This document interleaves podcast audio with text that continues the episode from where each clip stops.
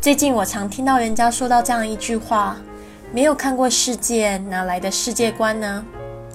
之前我也提到过，这个世界就像一本书，没有旅游的人就只看了一页。昨天我听了一个非常棒的演讲，主持人也这样分享。他说，目前唯一能抵抗所有线上交流的，大概就只有旅游，因为旅游你必须得线下实际体验。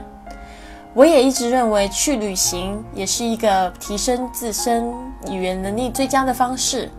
但是呢，我们今天呢，先来考考大家对国家的国旗标志认得几个。